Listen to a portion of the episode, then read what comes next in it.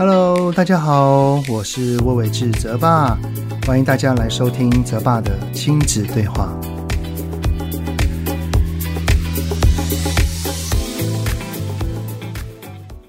Hello，大家好，我是魏玮志泽爸，欢迎大家来到泽爸的亲子对话。这个礼拜应该是我们跟孩子一起在家的第三周了哈，而孩子在家里面做线上学习，除了看着荧幕上课的时间之外，诶。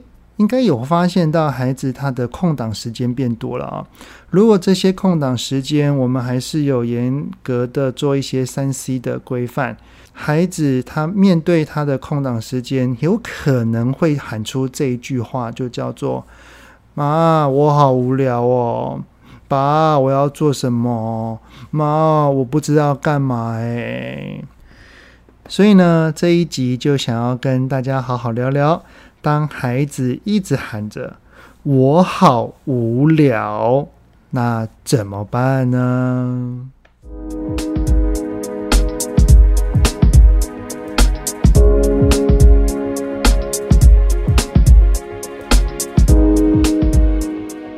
其实不仅是防疫在家的这几周啊。呃，之前其实我会发现到有很多的爸爸妈妈跟孩子在假日的时候，其实假日就会有很多属于亲子之间的时光啊。很多的爸爸妈妈就不想要让孩子无聊。呃，甚至有的时候会是爸爸妈妈在担心孩子在浪费时间啊，于是只要看到孩子，如果他没有事情在做，不知道干嘛的时候，内心可能就会产生一种焦虑感。于是呢，在假日的时候就会排满一堆的可能才艺班啊，或者是运动课程啊，来塞满孩子的时间。然后让孩子跟自己好忙好忙好忙啊，好像仿佛一定要有聊这个光阴才不会虚度啊。另外，我也知道有些爸爸妈妈呢，他可能会在孩子无聊的时候替他安排很多很多的事情。他其实这个背后的目的，只是不想要孩子一直来吵自己啊，或者是有些爸妈根本不知道怎么跟孩子在一个没有事情做的状态下相处啊。然后，只要孩子一喊无聊了，就会替他们去想很多很多的事情去做，反而这样子会造成孩子会对我们的依赖。依赖什么呢？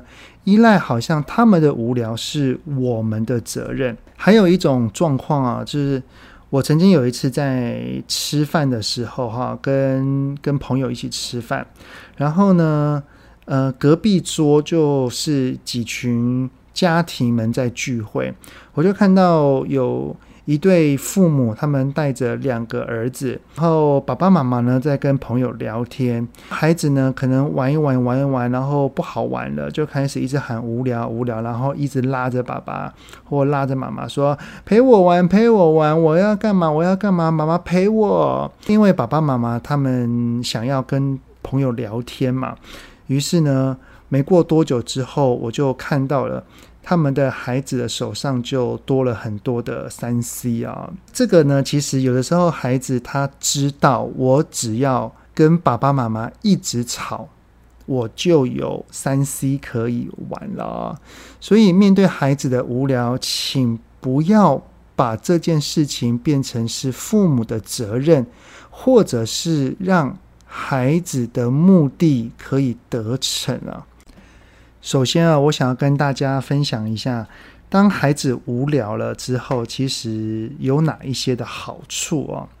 第一个最好的好处就是能够增进手足之间的互动。当然啦，这个好处可能不太适用于独生女或独生子的身上啊。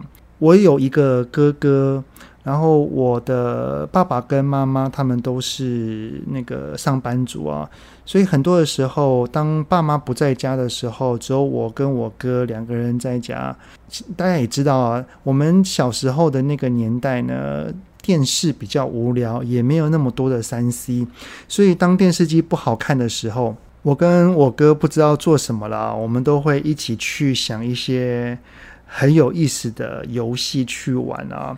我很常跟我哥一起玩那个打棒球的游戏，呃，我是投手，然后我哥是强力的打者，我们一起来获得胜利那种的啊，那种算是。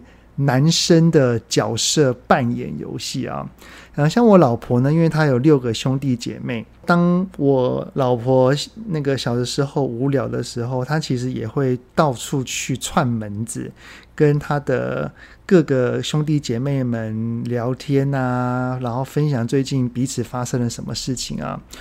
呃，所以如果当孩子他们无聊了，其实他们会自己去找人相处，而这个人，呃，如果爸爸妈妈在忙的话，他们就一定会去找他们的手足去玩。像这几个礼拜啊，因为我儿子跟女儿他们没有事情做了，他们就会一起去玩很多的桌游。特别是最近，他们两个人一起发明了一个超好玩的游戏，叫做。弹珠争夺战游戏的方式呢，就是各拿八颗弹珠，然后在地板上圈出一个范围，把自己手上的八颗弹珠在这个范围里面找位置摆放。接下来呢，再轮流弹那个弹珠，只要把对方的弹珠弹出那个范围啊，那那颗弹珠就淘汰。同样的，如果我弹那颗弹珠，我自己的也跑出了那个界外区，那我的也也被淘汰。最后在范围里面剩下谁的弹珠，那谁就是赢家。我跟他们也玩了好几次啊，没有想到还真的蛮好玩的。而这个游戏就是在他们无聊的时候。两个人一起想出来的游戏，而且在这过程当中，当然会有争执或争吵，但是只要他们两个知道如何吵架，或者是我跟我的老婆用好的方式去协调他们，他们反而一起玩的快乐程度比生气的程度更大的话，会能够增进手足之间的情谊。关于手足之间争吵的议题啊，我们再另外找一集来专门来说好了。无聊的第二个好处呢，就是能够激发想象力跟创造力。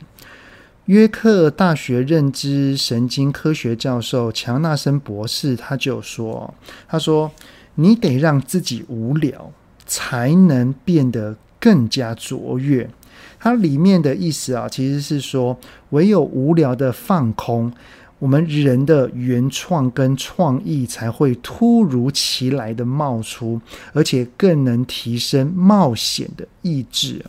这让我想到啊，我不知道大家有没有这种感觉，就是当越小的孩子在我们身旁绕啊绕啊，一直发出很多的声音，但是只要他突然无声。多半都是有事发生啊！有一次呢，我在厨房好像弄东西的时候，原本我我知道哲哲在我的旁边，可能跑来跑去，在客厅啊这样子来来回回。突然有一段长时间，完全忽略掉没有他的声音，我就惊觉，哎，对，哲哲嘞，然后我就开始去找。最后，我在他的房间里面找到了他那一个景象，我永远难以忘记啊！那个景象就是，呃，我看到我儿子呢，他抽出了一大堆的那个卫生纸，然后把每一张卫生纸呢都撕成长条的条状，撕了一大堆之后，他就把它放到他的周边，他坐在地上嘛，然后那些卫生卫生纸的条呢就放在他的周边。他放他的周边之后呢，就把它聚拢在一起。然后我一打开门，他看着我，他就跟我说：“爸爸，我在云上面呢。”天哪！当下当然还是有一点小小的生气啊。不过我更大的是惊喜，惊喜呢，当他在自己玩的时候，他所做出来的创意简直是无限的想象啊。另外，我也知道说有一个。主要是在讽刺职场的畅销四格漫画，叫做《呆伯特》，它的作者呢叫做 Adams。他就是长大了之后在上班时。呃，在无聊冗长的会议当中，他会继续的发挥他的想象力，时常的自娱于人，也借此创造出了很多丰富的漫画作品啊。所以绝对不要担心我们的孩子无聊啊，他无聊了，或许背后有更大的发想以及创意跟想象力都在等着他呢。让孩子无聊的第三个好处呢，就是能够学会独处来探索自己啊。当一个人喊无聊啊，其实多半是因为内心有了焦躁跟不安啊。如果让孩子试着去处理心中他的不安情绪，他才会知道说，当没事可做的时候，只有我自己一个人在，没有办法去找其他人之时，我想做什么以及喜欢做什么事情。我不知道大家对于独处的时候内心会有什么样的感受啊？其实我还蛮习惯独处的，特别是学生时代，如果。当时我独处了，其实我还蛮自在的，我可以自己想干嘛就干嘛，不用去顾虑别人。如果是跟别人在一起的话，我就比较会压抑自己的想法，去迎合或配合别人。所以，我对于独处这件事情是是还蛮习惯的啊。但是如果没有从小让孩子培养跟自己独处啊，他长大了之后，只要一有独处的时刻反而内心是会很烦躁、很焦虑，他并不会觉得是安定的。当他一烦躁、他不安的时候，他一定要找很多的事情来塞满自己的时间啊。所以以现在的年代来看的话，可能会更加的增加依赖三 C 的机会哦。我们的孩子他是在独处时是自在的，他才会去激发他的想象力跟创造力嘛。有了想象力，有了创造力，他也会进而会有他一些的想法，而这些想法才能够化被动为主动。慢慢的，或许能从中找寻他自己愿意长时间投入的热忱跟嗜好。呃，一零八课纲，我相信你们一定都有听过。一零八课纲它里面有很多的改变，特别是高中时期，不管是学习历程档案呐、或者是增加更多的选修课程的时数，它的目的都是为了要让孩子慢慢慢慢的去探索自己。探索自己的意思就是找到自己的兴趣跟热爱。并且闯出属于自己未来的一条道路哦。只是如果在孩子升高中之前，我们不让他在独处的无聊时刻去探索自己，反而到了高中的时候，为了要去缴交那些文件，然后一直在问他说。那你你你的兴趣是什么？你到底想要什么？你喜欢做什么？那个时候才问他，他当然也只会回答我不知道啊。只要从小让孩子独处，让他无聊，他会从中长出自己内心所期待的样貌。那既然我们都知道让孩子无聊的好处了，我们接下来要讲的呢，就是。要怎么把孩子无聊的责任放回到他自己的身上，而不是爸妈的责任哦。而爸妈要做的事情呢，其实有两个。第一个呢，就是。请当孩子无聊的时候，不要急于给予建议。当孩子无聊了，他说：“爸爸，我好无聊哦，爸妈，我不知道做什么。”诶，其实我们就可以说：“哦，是哦，爸爸现在有点忙，可能没有办法陪你，然后还需要一个小时，那怎么办呢？你有自己想做什么事情吗？”用这种提问的方式来反问他，他才会去思考。如果没有人陪，目前想不到事情做的时候，那他喜欢或想要做什么事情？我们当然也是可以提供给他一些建议啦，例如说，那玩拼图啊，呃，有乐高啊，还是你要画画？如果孩子的回应都是“我不要”或者是“我不知道”，其实我们就可以跟他说啦：“说孩子啊，那你自己无聊了，你不知道做什么，我当然也不会知道喽。那你就自己去慢慢想一想吧。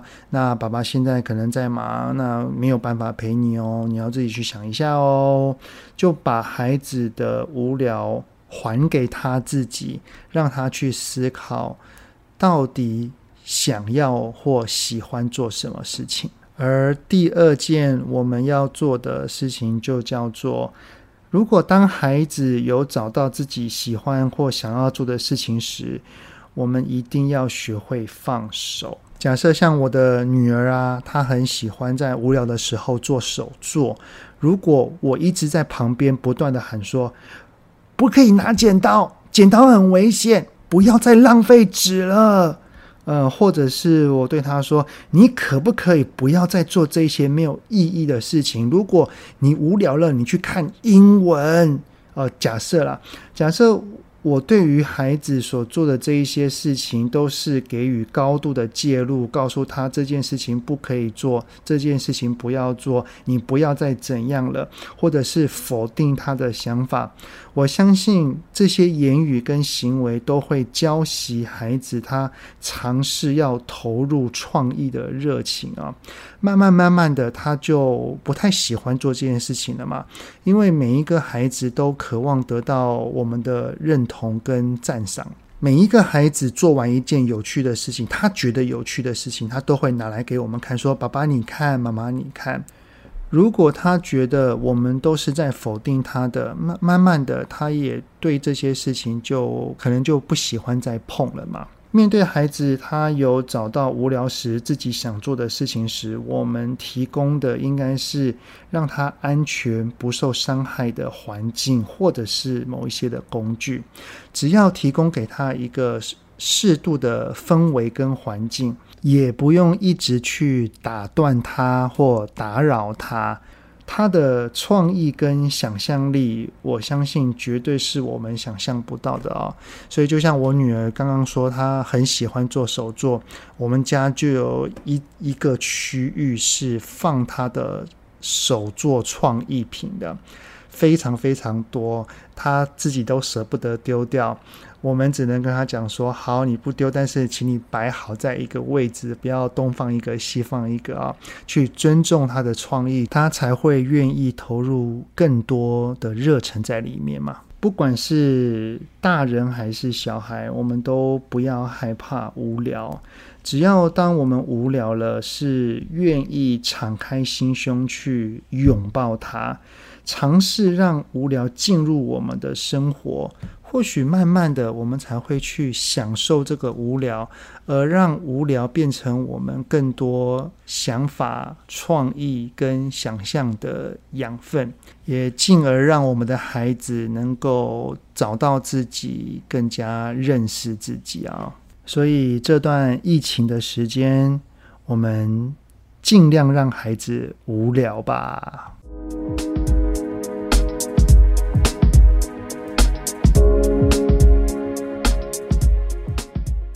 好的，最后呢，我想来回答一下有听众在 Apple Podcast 的上面啊，除了五星暗赞之外，还有问问题啊。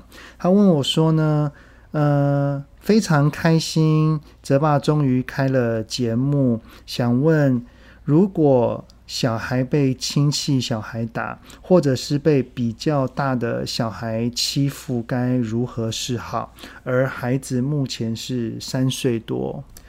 呃，针对这个问题，其实症结点，我相信一定是在于“亲戚”二字啊。如果只是一个关系比较远，或者是不常见面的亲戚，其实。那也就算了啊，也不会那么在意。但是如果是长时间高频率相处的亲戚，那这个状况可能会变得有点复杂啊。复杂的通常不会是孩子，复杂的往往是大人啊。什么意思呢？假设我的小孩被被打了，我当然会很生气。我生气了，我就立刻去指责另外一个孩子。那那个孩子。他的爸爸妈妈看在眼里，内心也一定是很不开心的。他会认为说：“你凭什么来来指责我的小孩啊？我自己的小孩我自己教啊啊！你管好你的小孩就好了啊！对，我的小孩打人啊，但是也是因为怎样怎样啊，就会有很多的衍生啊。所以，如果面对亲戚之间的小孩子出现了争执或争吵，还有像问题里面是被打的状态的话，特别是他的我们的孩子还很小，其实我们要做的是保护他。保护他的意思就是，既然我们比较难去直接对那个小孩去指责他，或者是去教养他，因为他不是我们的小孩，也不适合我们。当着别人爸妈的面去教养那个小孩，所以我们能做的就是先去保护，保护自己的孩子，不要再次受到伤害。该怎么保护呢？当孩子在跟别人玩的时候，我们要保持着高度警戒心。呃，依照我们平时的观察，应该多半都会知道什么时候他们可能会有冲突，因为我们保有高度的警戒心，我们可能。不能离他太远，于是当有冲突发生的时候，我们在旁边或附近，我们可以适时的阻止，而阻止了，及时的把孩子给带走，带走，不要让我们的孩子遭受到其他小孩的欺负。这个状况是我们没有办法一直在孩子的身旁，然后也发生了我们的孩子被打的情形。我们就要慢慢的去教孩子要如何保护自己。例如说，当对方又要那个举起手的时候，我们的孩子就要学会大叫啊、跑走啊，或者是找别的大人来救援，就是要教孩子如何来保护自己啦。如果我们没有办法一直看着他的话，那当然，如果这个状况越来越频繁，我们的孩子可能也有一些受伤的状况的话。还是要回到大人的身上。我们可以在孩子有冲突的时候去制止另外一个孩子，但是不适合直接对着那个孩子说教啊。而此时，谁的亲戚？基本上就是谁去讲，例如说是老公那边的亲戚，那就是让老公去跟他哥哥啊、弟弟啊去讲。嗯，如果是老婆那边的亲戚，那当然就是由老婆去跟他的兄弟姐妹去讲，或者他亲戚去说。而说的时候，尽量减少批评的词汇啊，例如说：“哦，你的孩子真的很爱打人，你的孩子真的很不对、很不乖等等的这些词汇，就尽量减少了。”因为我们当然心疼自己的孩子，只是过多的批评词汇会容易增加大人之间的误会嘛。况且我相信打人的孩子他多半也不是故意的啦，就像是。我在前几集的 podcast 里面有介绍的，上层理智脑跟下层情绪脑之间互相关联的原理，而说话的方式呢，其实就可以用客观的事实陈述啊来说，例如说，诶，呃，大哥啊，呃，昨天你的小孩好像因为。一时的生气，他用他的拳头打了我的孩子一下，然后我的孩子是没有事情啊，他当时当然很痛，只是这件事情我想要跟大哥你说一下。就只是把事实陈述一下，告诉他。我相信有意识的父母都知道要去教导自己的孩子的啦。好，所以这一次是额外多出来的这一个时间，来回应一下听众在 Podcast 上面的问题来留言啊。所以如果有想要听什么样的内容，或者是有任何的问题，请在 Apple Podcast 底下先五星按赞，然后都可以分享。呃，你听完之后的想法跟感受是什么？有任何的疑问，也欢迎在底下呃提出来，我会找时间来做分享的啊、哦。好的，那非常感谢大家这次的聆听，那我们下次再见喽，拜拜。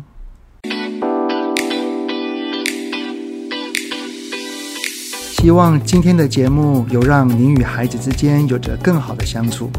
欢迎在各个收听平台订阅泽爸的亲子对话。如果是用 Apple Podcast，请以五星按赞给予肯定，也欢迎留言，我们一起讨论哦。如果有想要听什么亲子的议题，请欢迎告诉我。愿天下家庭的亲子关系能够更好。泽爸的亲子对话，我们下次见。